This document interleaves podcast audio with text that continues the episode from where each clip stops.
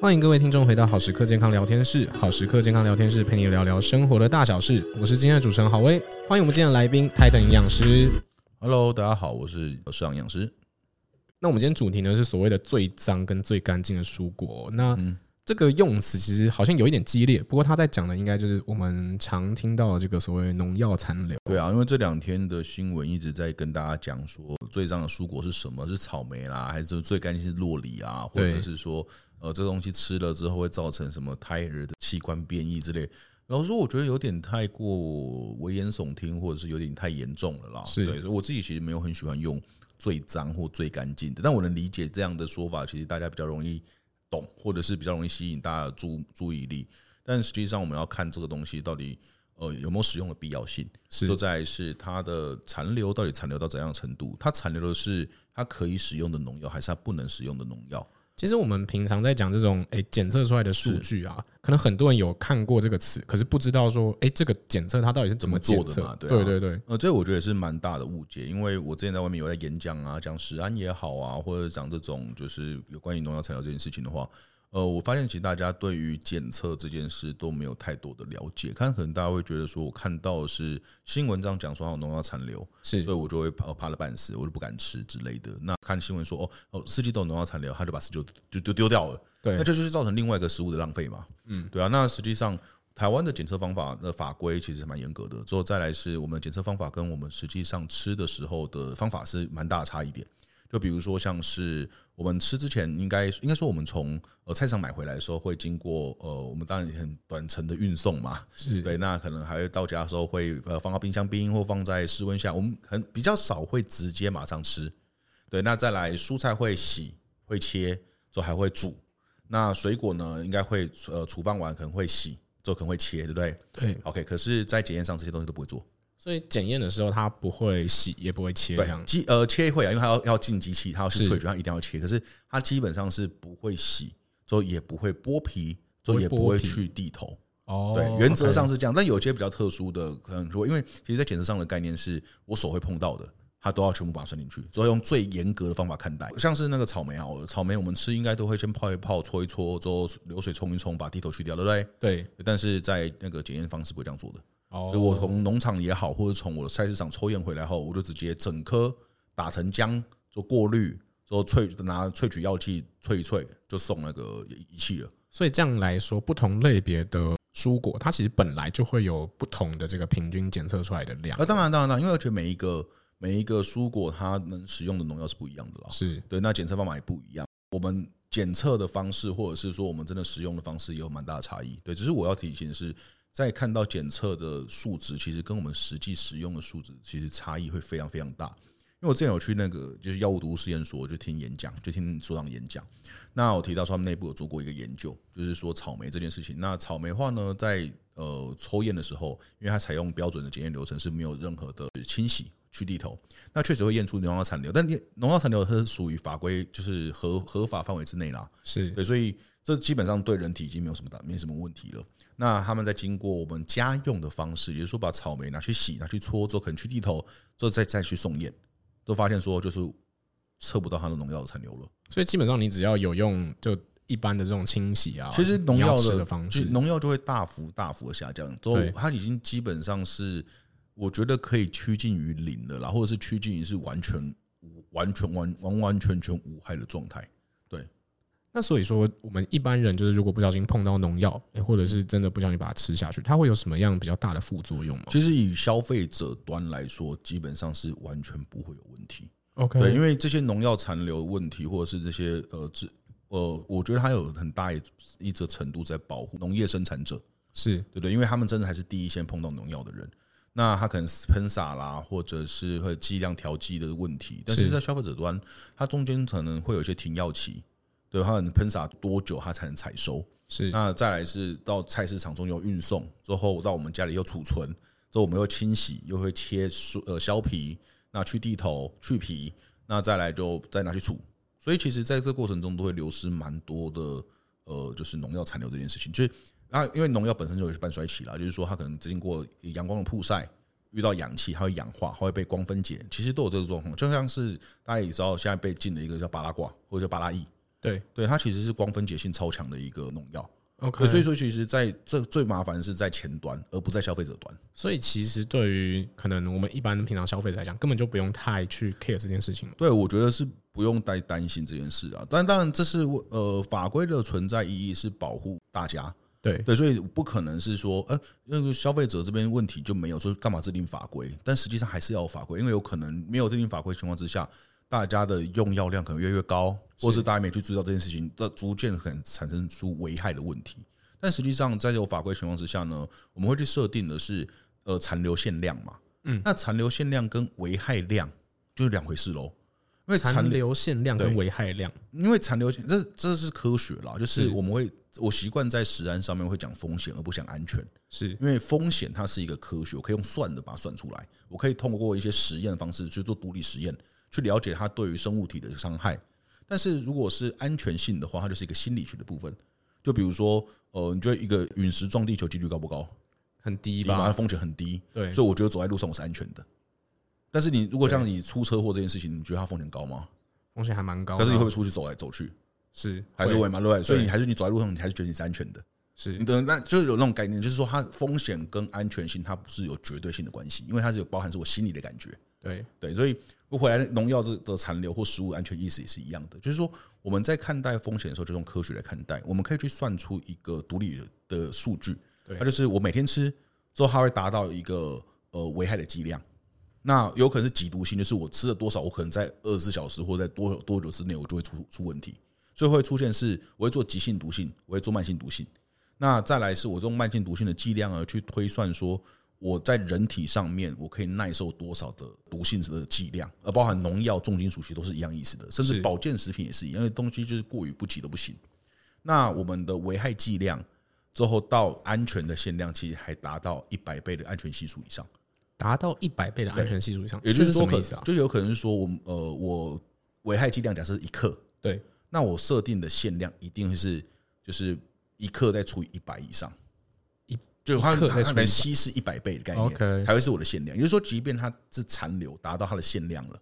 那限量达到危害还差了一百倍。 OK，对，就是其实就变成说，我们的危害的的问题是几乎达不到的，而且还有一点是，它到底残留有没有达到限量，这又是一回事嘛？因为法限量是法规规定的嘛，是那残留只要检测仪器够灵敏，其实就可能验得出来。所以有可能是危害剂量可能是十克，是这我限量是零点一克，但实际上它可能是零点零零零零一克。那到底这东西对人体真的有没有害？其实就真的不会。所以我觉得这东西有点大家会太过度担心这件事情。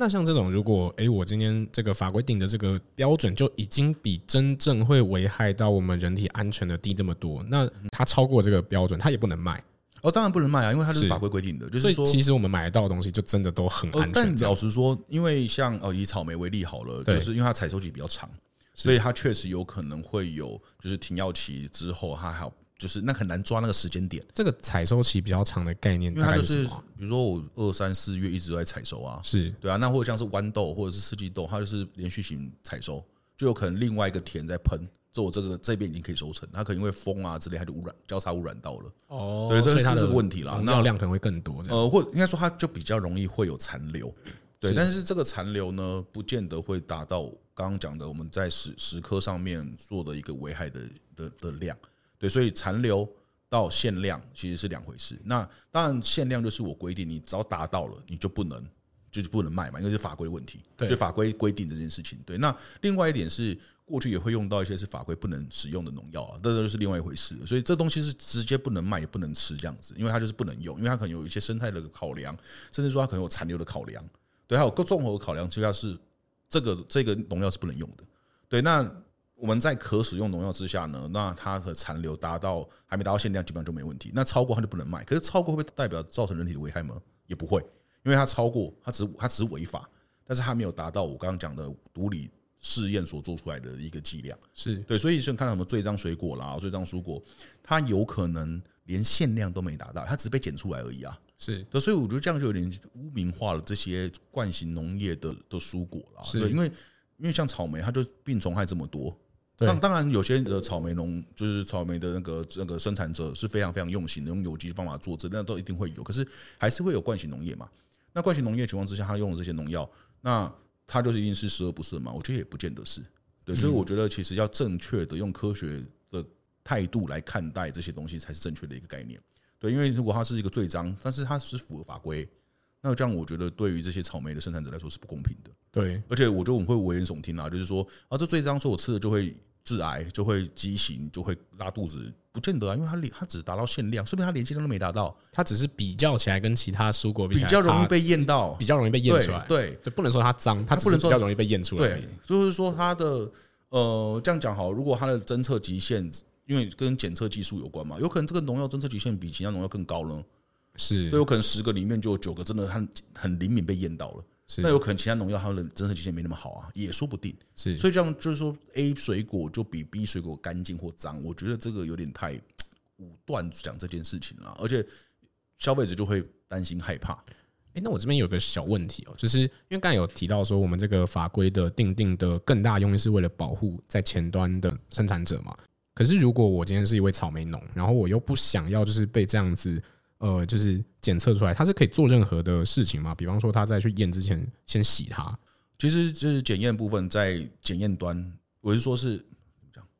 好，比如说卫生局抽验好了，对就卫生局抽验它的事情，他就直接去农场啊，是或者是在终端市场买，所以你根本没办法做什么事情。哦，了解，就不会有什么我今天采收完以后我就给它全部洗干净，然后再拿去卖，但洗干净容易坏啊，也是对啊，所以我觉得是不会做这件事情啦。了解了解，所以这件事情其实可能可能更多还是要靠就是我们消费者自己对这个农药残留量的这个科学上面的东西更有了解，才不会说让这个就是很努力在做草莓的这些农友们就是对，因为确实我在外面真的听到，就是有阿公阿嬷们，或者这种阿姨叔叔伯伯们，就是说看到农药残留，他就会把家里那袋蔬果丢掉，因为很怕碰到这些东西，真的是蛮就可就是惜食的。物浪费啊。对对啊，而且就像我刚刚讲的，刚刚刚讲是危害量、限量、残留量，这三个是不太一样的概念，对不对？对，还不要忘记哦，它的检验方法是没有洗、没有去皮、没有去地头，是那我都还会去诶、欸所以它的危害的的比例一定又更比这些限量还要更低的多很多。那换句话说，我们今天有看到一些新闻在写说，这个农药残留量高的蔬果好了，是不是其实他真正要去注意这个新闻的，其实反而是生产它的人。对，有可能，有可能是在运送过程中出问题了，或者是说在前端的种植出问题了，或者是说刚刚讲的有些是连续型采收，它比较容易被它污染到，那可以从那边去改善。可是，在消费者端基本上是不会有任何身体的危害啦。是，所以我们其实也不用想太多，就是你想吃什么该吃什么，就是买它对，，你就然后真就的用你习惯方式去使用它，其实就可对。以了。但是我觉得我还是回来讲，就是说，呃，风险它是个科学，之后安全是个心理学。那我觉得选择都是在消费者身上，你可以选择害怕这件事情，你可以选择避免选到这些让你害怕的东西，那你就是选择有机嘛，或者选择是真的具有认证的，或者是具有检验标章的。这边说到这个认证或是检验合格标准，是现在市面上常见的哪些可以算是这种可以呃应更该安说心的呢？有些的农业电那个农产品电商，他们都会定期去送验，那你就可以看他有没有送，比如说 SGS 啊，或者是欧陆检验的一些报告，看有没有一些，因为农药检测在台湾是已经非常非常普遍的事情了。的确只要是农产品、食品，很多都会送，农产品基本上都会验啦，那食品都会，而且它都是 kit 的方式，就一次可能是几百种的农药一起验。是对，所以其实如果在电商上的话，就看这些东西。那散装真的会比较就不知道它来源。那当然，散装的话能看就是看，比如说它是有没有标章，对对，就是可能是有那个有机认证啦，或者是产销履历等等的。那相对的呃风险会降低的非常多。是。我相信可能还是有些听众听到这边，就是毕竟对于这个农药残留量，还是会像刚才泰登杨是讲的，心里面有一些安全上面的顾虑。对，就是我讲安全还是心理学问题，所以有呃，我们拿回来之后还是可以做一些措施，之后再把这些可能已经微乎其微的危害再降到更低。所以，比方说是有什么清洗的小撇步之类的吗？我觉得其实在，呃农药的去呃去除上面啦，那清洗是一个蛮重要的步骤，就是大家有要做这个动动作之后，它的农药残留量就已经可以降，可以下降更多更多。因为刚刚我提到说，像草莓它只有经过冲冲洗，他们还没有用牙刷刷哦，就是是一般的搓洗方法就可以让农药从原本可以检出，呃还没有超过，它没有超过限量，就能检出之后已经下降到无法机器无法检无法检出的状态了。是对，所以已经只要用清水，可能泡就是流水，就是流水冲泡，那最后就是手搓一下，之后可能有地头去除啊，之后皮就是皮啊等等把它去除，那基本上做这些动作就可以把农药就是下降非常非常多了。是对。我自己想问一个好，就是像像我这种懒人，我听完这一季，我真实的感受其实就是说，那我是不是其实我买回来，我甚至也也不用怎么洗，我就可以直接吃那啊？你有土啊，还有虫，哦 这个其实有这点其实像是尘土跟 虫。对，因为这些都是只是在农药上面嘛。对那会不会有微生物？是会不会有像是瓜牛爬过有寄生虫？是我都那都是另外一个问题。啊。可是如果我担心有寄生虫，我不就得用热水穿烫过才吃吗？还是呃，其清实水冲一冲也可其实清水冲一冲就是比较能去除了啦，当 OK 然能煮过最好，可是有些东西你完全不能煮啊，像生菜沙拉煮过超奇怪的，以？对，那就对，所以那种甚至已经不是温莎了。对，那就已经不是生菜沙拉了对嘛，所以就是要呃，可能搓洗啦，是对只是以农药来说的话，你基本的搓洗冲泡就可以降低很多。那如果是一些比如说虫的物，你一定是看到把它拿掉嘛，有时候你搓还没看到，所以就是综合的地方就是你要把它就是搓洗的更详细一点。对，它不只是农药残留，是连其他东西都可以去除。而且像一些蔬果，还有可能会有瓜牛爬过去，那瓜牛可能会有广东吸血线虫啊等等问题。是所以那真的是还是要洗啦。就是说我在外面看到什么蔬菜水果，或者我去果园，就不要直接拿起来吃。对，这可能我们需要考虑到的一个另外一个问题的地方，对，最大问题是不要直接拿起来吃不要拿这起件来事吃。情。对，因为它可能没有农药哦，即便它是有机，它有机果园、有机菜园，一定就没有用农药嘛，对不对？对，你怎么知道有没有虫？也是你怎么知道有没有瓜牛？或啊者是那种什么压尖刀也会有，可能也会有粪便在上面这样。对啊，有可能因为如果如果它附近有飞禽走兽的，对就是很难很难保证啦。所以这东西都有可能有其他微生物或者是寄生虫相关污染的问题。所以总归一句话，就是以前说，哎、路边的野花不要采，现在是路边的野果你也不要随便吃，这样。我觉得就是果园的果，那个不要直接采了直接吃了，还是经过清洗比较比较安心啦。是。对啊，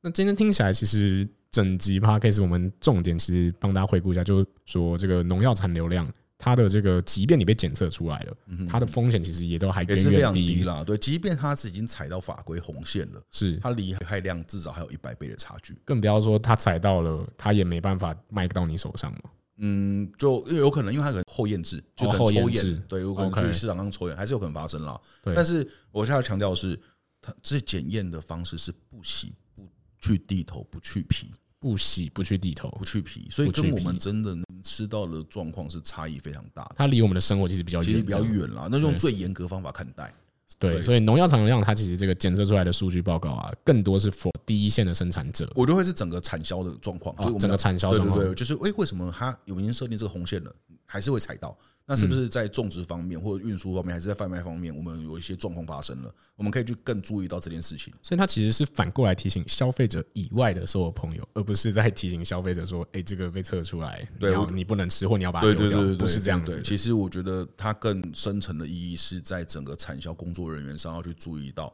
说那会不会是我前面的那个停药期设定的不够好，还是说我在有交叉污染的问题？对，而不是说我消费者看到啊，那我就把整篮丢掉。我觉得那那有点就是太过害怕了啦。是是但还是回来说，选择权都在消费者身上。我对们要学会就是理解，呃，我们要了解这件事情，之后认识这件事情。那如果你要选择是有机的，那也很好，因为它就是一个在前端种植就不会有农药的。对，那可能有另外一个生态保护的议题啦。对，是但是我觉得就是你可以选择是这样的一个蔬果。对是那只是说在灌型农业上的话，我可以用一些呃科学的验证方式，让它也是很够安全的。嗯